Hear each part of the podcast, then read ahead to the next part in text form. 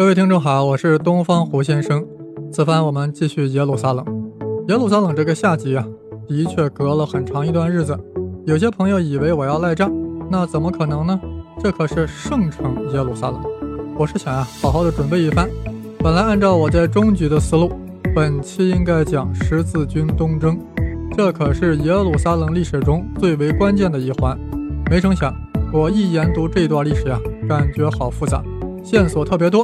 枝枝蔓蔓也特别纷繁，搞得我一时有些懵头，不知道该如何给大家呈现。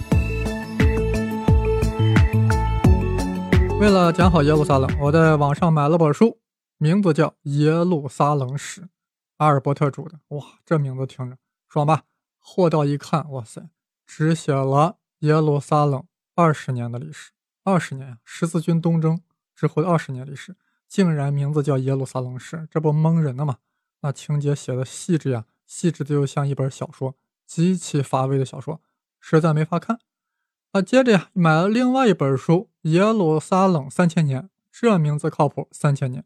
哎，拿到书以后呀，我把认真的把相关章节看了一下，还是不满意。那么，我想看到一个什么样的耶路撒冷的历史呢？是放在一个大背景之下。是要看看耶路撒冷是如何牵动了巴勒斯坦乃至整个西亚的历史，要从耶路撒冷这一点来看看东罗马帝国、萨珊波斯和新崛起的阿拉伯帝国之间的大 PK，甚至波及到了远在东方的大唐王朝。怀着这样的想法，或许是不切实际的想法，本期节目呀，就是要好好交代一下耶路撒冷所处的大时代、大背景，为续集的猛烈展开奠定基础。我相信。各位听友也是希望从耶路撒冷这一个点展开到整个西亚历史，乃至整个中东历史的一个面，甚至辐射到整个的欧亚。为了达到这个效果呀，我们必须要要从阿拉伯帝国的崛起谈起。众所周知，阿拉伯帝国是历史上著名的大帝国，是先知穆罕默德所建立，后又经历了四大哈里发时期，最后呀是两个家族世袭的王朝。我玛亚王朝、阿巴斯王朝，呃，我们中国古代啊，把四大哈里发时期呢叫大食，我玛亚王朝呢叫白衣大食，阿巴斯王朝呢叫黑衣大食。当然了，阿拉伯帝国地域最终能达到一千三百三十九万平方公里，那是一步一步扩张的，最终达到了横跨欧亚非三大洲呀。先知穆罕默德的文主公在于统一了阿拉伯半岛。奠定了帝国的根基。第一任哈里发伯克尔继任后，帝国开始向外扩张。大家看地图就能看到，阿拉伯半岛三面环海，只能向北扩张，对不对？那么巴勒斯坦和叙利亚就是首当其冲。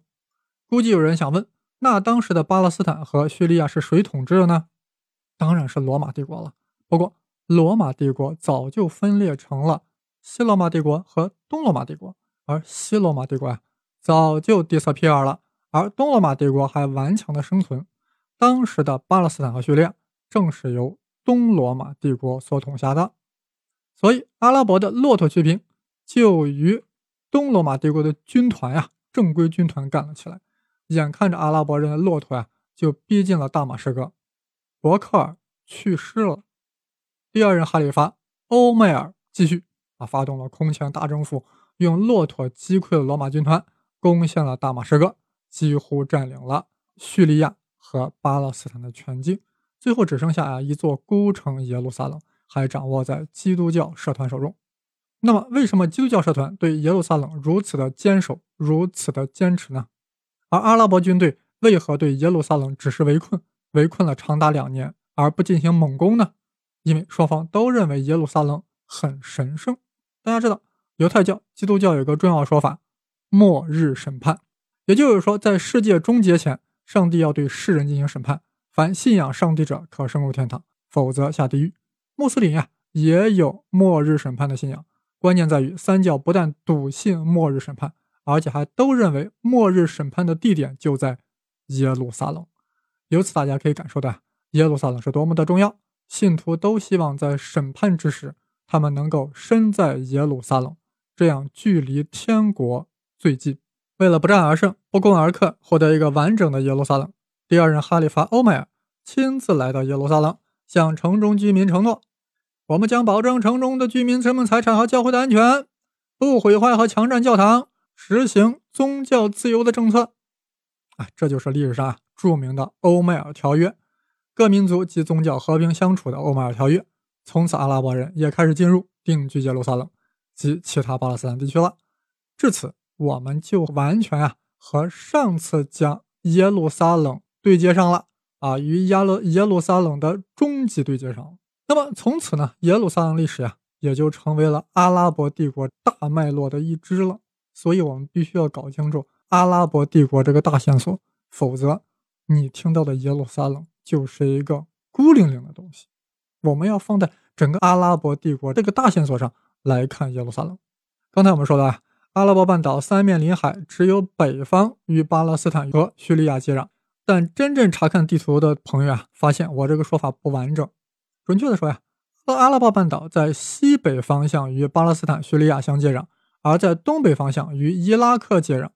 那大家想想，正在大扩张的欧美尔怎么会只选择西北方向呢？怎么会放弃伊拉克这个方向呢？大家马上会问：那此时伊拉克是被谁统治的？是波斯。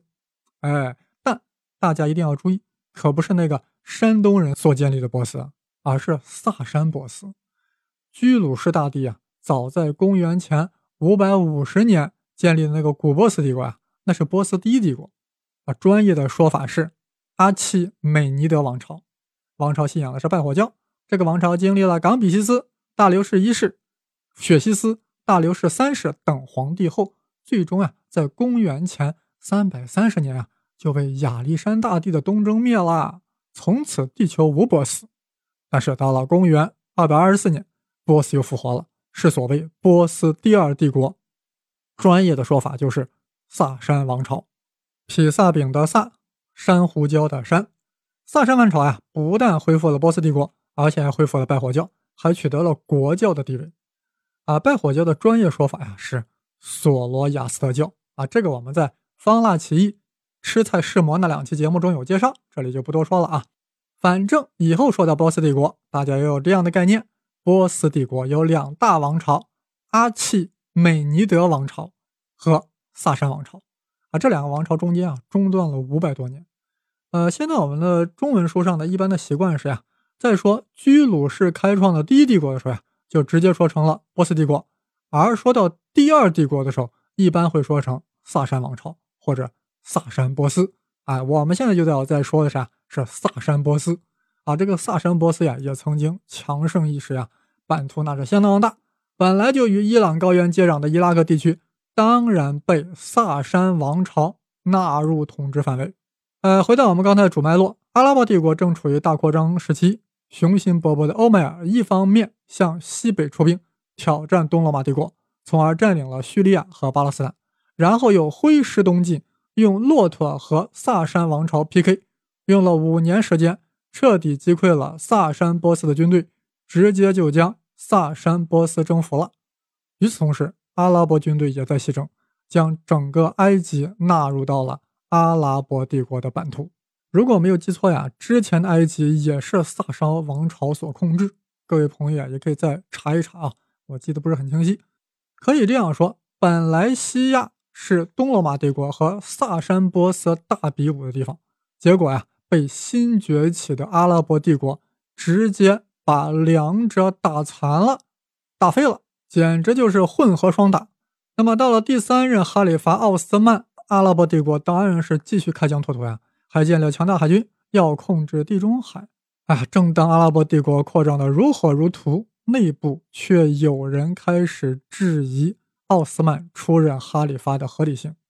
哎，你奥斯曼是沃玛亚家族的呀，怎么能出任哈里发呢？只有穆罕默德的堂弟兼女婿阿里才有资格出任哈里发。所以这些人啊，就形成了什叶派，也就是说，认为奥斯曼没有资格当哈里发，拥护阿里当哈里发这个派系，就是我们现在熟知的什叶派。相反呀，接受奥斯曼为哈里发的，则为逊尼派，这当然是大多数了。逊尼派是大多数，从此穆斯林就分裂为了逊尼派和什叶派。我们这里把阿穆罕默德的女婿阿里再多说两句。阿里啊，那不是一般的人，那是一个杰出的阿拉伯骑士，一生在战场上是战无不胜呀。先知送他宝剑的时候，同时送了一句话：“除击铸剑外无宝剑，除阿里外无豪杰。”说明先知呀是多么的欣赏阿里，所以穆罕默德才将自己的女儿嫁给了这位勇士。注意，这位女儿的名字叫法蒂玛。请大家关注穆罕默德的这位女儿叫法蒂玛，嫁给了阿里。好，回到我们刚才的线索，呃，就是因为内部呀有纷争啊，分裂为了什叶派和逊尼派。那么既然斗争这么激烈，奥斯曼很快就遇刺身亡了。那么阿里就继任为了哈里发，成为了第四任哈里发。大家可以想象，阿里这个派系原来是反对奥斯曼的，所以奥斯曼的家族，也就是我玛亚家族。肯定也要反对阿里出任哈里发呀。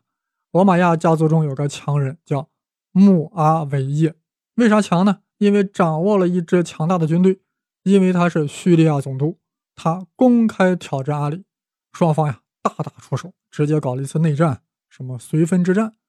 不久呀，阿里也被刺杀了，这样四大哈里发时期就结束了。穆阿维叶继位哈里发，还把首都呀从阿拉伯半岛的麦地那。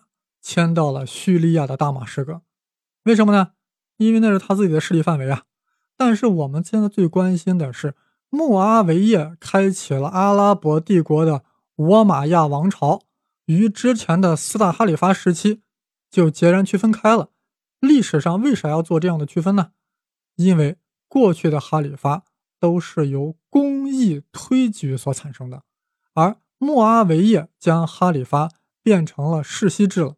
被我玛亚家族呀垄断了，所以就开创了我玛亚王朝。王朝者，家族世袭也。罗马亚王朝，也就是中国古代所说的白衣大使。穆阿维亚特别重视耶路撒冷，公开宣称耶路撒冷是末日审判时大家聚会和复活的圣地。而且穆阿维亚还特别宽容，不但和基督徒联姻，还将更多的犹太人安顿在了安顿在了。耶路撒冷，罗马亚王朝随后的几个哈里发继续东征西讨，最终令阿拉伯帝国傲然横跨在欧亚非三大洲。但是其内部又出问题了，最终帝国统治权转移到另外一个家族，所以改朝换代变成了阿巴斯王朝。这期间经历了一番血雨腥风，白衣大师变成了黑衣大师，阿拉伯帝国的阿巴斯王朝。这个阿拉伯帝国的阿巴斯王朝。古代中国称之为黑衣大师。就在阿巴斯王朝建立后的次年，也就是公元七百五十一年，也就是天宝十年，发生一件大事儿，一件影响整个人类历史进程的事儿。哎呀，估计有人听着好奇啊，这说着阿巴斯王朝怎么突然出现了唐玄宗的年号天宝十年？看起来这事儿与我们的大唐王朝有关系，关系不是一般的大。事情是这样的。本来大唐王朝与阿拉伯帝国呀是没啥直接关联的，因为两大帝国之间隔着一个萨珊波斯。但罗马亚王朝呀直接把萨珊波斯给灭了，这样大食帝国与大唐帝国就直接接壤了。而且大唐接壤的还是这个黑衣大师呀。当黑衣大师阿巴斯王朝不断的向中亚扩张，而大唐王朝的势力早已经在中亚，双方的碰撞。就不可避免，于是两大帝国在公元七百五十一年干了一仗，地点就在葱岭以西，啊，葱岭就现在的帕米尔高原，这个地方呀叫达罗斯，啊，在今天的哈萨克斯坦境内，这就是历史上世界史上著名的达罗斯之战。唐朝军队在一代名将高仙芝的指挥下，骑兵在步兵的强弓劲弩的支援下，一度完全压制了阿拉伯骑兵。战斗持续了五日，突然，唐军麾下的葛罗路番兵突然反叛，高仙芝遭到了大石与葛罗路的两面夹击，被彻底击溃。是的，大唐王朝的军队失败了。那大唐王朝是否再战黑衣大师阿巴斯呢？没有，为啥？安史之乱爆发了，哪还顾得上黑衣大师呀？安史之乱呀，那是要命的乱呀！而且奇怪的是，阿巴斯王朝也并没有因为取胜。而去侵袭唐朝在西域的势力范围，大约是觉得自己也是惨胜吧，也带了点侥幸。尤其令人奇怪的是，双方关系也没有因此而破裂，没有因为达罗斯之战，双方关系一点都没受影响，而且还关系更好了。而且当安史之乱把唐朝搞得无可奈何之时，唐玄宗还向黑衣大师求救，阿巴斯王朝呀，直接派了三千士兵来帮助唐朝平定安史之乱。既然达罗斯之战没有影响双方关系，也没有影响双方的势力范围。那为何是影响世界历史进程的一场战争呢？一场战役呢？是因为很多唐朝士兵被俘虏了，这些俘虏被押解到了阿拉伯地区，把造纸术传到了西亚，然后又传到了埃及和西班牙，引起了阿拉伯和欧洲的纸张革命，最终促使欧洲人从黑暗的中世纪跨越到了启蒙时代。这就是达罗斯之战的伟大意义，向唐军战俘致敬。这就是阿拉伯帝国与大唐王朝的碰撞，撞出的火花就是造纸术西传。十年后，也就是七六二年，阿巴斯王朝将帝国首都从大马士革迁到了迪格里斯河畔的巴格达。到了阿巴斯王朝第七任哈里发马蒙，阿拉伯帝国达到了鼎盛，全面繁荣，文治武功全面发展。这位马蒙哈里发热爱征服，就想攻陷君士坦丁堡。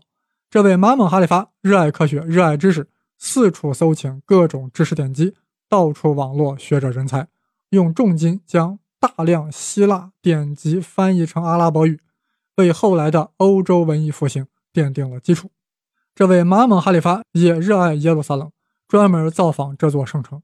这位马蒙哈里发不但令阿拉伯帝国达到了顶峰，也让转折点开始出现，就仿佛唐朝的李隆基。开元之治令唐朝达到顶峰，安史之乱令唐朝走向衰败，一场农民大起义令阿巴斯王朝走向衰落，紧接着是黑奴大起义，令王朝不可收拾。再后来，异端教派也发动起义，甚至还建立了独立的政权。正当阿巴斯王朝一筹莫展，阿拉伯帝国四分五裂之际，突然一股强大的势力进入了阿拉伯帝国，谁呀？塞尔柱。突厥人，他们的到来给阿拉伯帝国带来什么影响？尤其是如何改变了耶路撒冷的命运？正是我胡先生下一次要大讲特讲的。有了此番铺垫呀，我们下期就可以好好的讲。下期当然是耶路撒冷续集一。是的，我们要续很多集的。好了，下回再见。